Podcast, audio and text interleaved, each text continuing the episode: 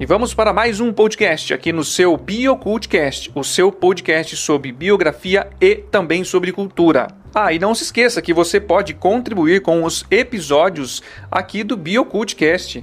É isso mesmo. Basta você enviar a sua sugestão de assunto para o meu Telegram, que está na descrição do episódio. E continuando a falar sobre cultura, o tema que eu escolhi foi sobre um produto, aliás, um equipamento muito utilizado nas escolas pelos professores, que nos deixa muita saudade. Você já pode ter visto pela foto no card do podcast.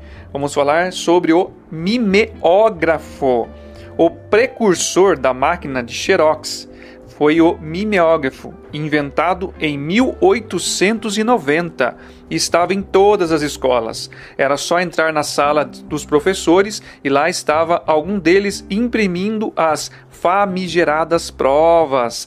Esse aparelho de impressão tinha custo baixo, mas um inconveniente: não permitia a reprodução de grande quantidade de cópias a partir da mesma matriz, que era um tipo de papel especial chamado Estêncil.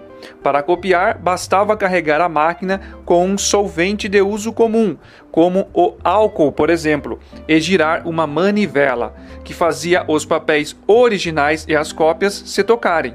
As provas da escola, recém-saídas do mimeógrafo, tinham cor lilás, quem lembra, e um cheiro muito forte, inconfundível. Com o tempo, as impressões iam clareando e muitas vezes chegavam a desaparecer por completo.